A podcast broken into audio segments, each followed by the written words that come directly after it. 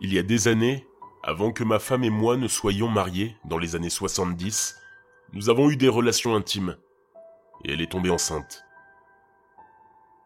Même si j'aurais dû l'épouser, parce que je savais qu'elle était celle qu'il me fallait, et non pas parce qu'elle était enceinte, j'ai insisté pour qu'elle se fasse avorter. Mon raisonnement était le suivant. Elle avait secrètement cessé d'utiliser un moyen de contraception, et elle était tombée enceinte intentionnellement. Je ne voulais pas que nous nous marions sous ce prétexte. Il se trouve qu'à cette époque, j'étais chauffeur de taxi. Cette activité me laissait beaucoup de temps pour ne rien faire d'autre que réfléchir, parce que lorsqu'il n'y avait pas de course, je restais assis à réfléchir sur le gâchis que j'avais fait de ma vie. Comme vous pouvez le deviner, l'une des choses pour lesquelles j'avais passé du temps à réfléchir, c'était l'avortement. Même avec la fourberie de ma bien-aimée, l'amour sincère qui existait déjà entre nous aurait dû me permettre de lui pardonner et d'accepter l'enfant. Dans ces conditions, je n'aurais pas dû lui demander d'avorter. Après tout, et je l'avoue, à ma honte, je savais qu'elle était mon âme sœur. Elle m'a trompé, et je n'ai pas eu tort, mais il y aurait eu un choix plus judicieux si j'avais pu le voir à ce moment-là. Malheureusement, mon cœur était trop dur. Un jour, au cours de mon travail, on m'a envoyé chercher une course dans l'une des églises locales. Je me souviens avoir pensé qu'il s'agissait d'un endroit étrange, d'autant plus que ce n'était pas un jour de culte. Lorsque je suis arrivé à l'église, il n'y avait personne, et les portes étaient fermées. Déconcerté, je suis remonté dans la voiture et je me suis assis au volant, lorsque j'ai entendu quelque chose derrière moi. Je me suis retourné et j'ai vu un garçon monter dans ma voiture. Je n'avais aucune idée d'où il venait, puisque je regardais simplement devant moi, mais j'ai fait comme si de rien n'était, et je lui ai demandé où il voulait aller.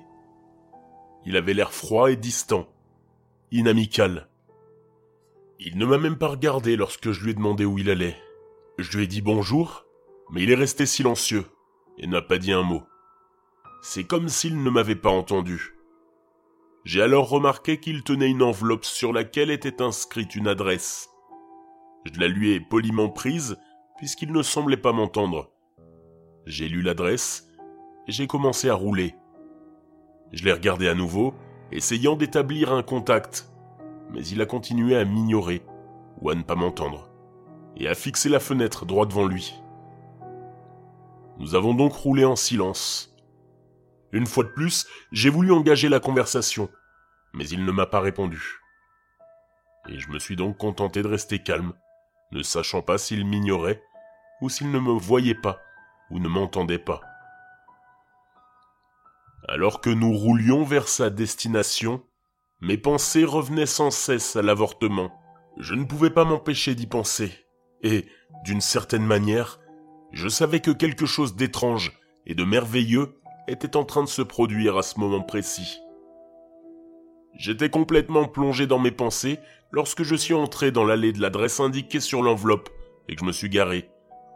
En fermant le compteur, je me suis rendu compte que le prix de la course correspondait exactement au montant de l'enveloppe. Et j'en aurais été étonné, sauf que je m'y attendais d'une manière ou d'une autre. Lorsqu'il est sorti de la voiture, je l'ai observé en silence, alors qu'il remontait l'allée en direction de la maison, submergé par la certitude qu'il s'agissait de l'enfant que nous avions avorté. Et j'avais vraiment envie de lui dire quelque chose. Il s'est immédiatement arrêté et s'est retourné pour me regarder. Pour la première fois, nos yeux se sont croisés, et je n'ai plus vu de colère ou d'hostilité sur son visage seulement du détachement, comme lorsque deux étrangers se regardent l'un l'autre.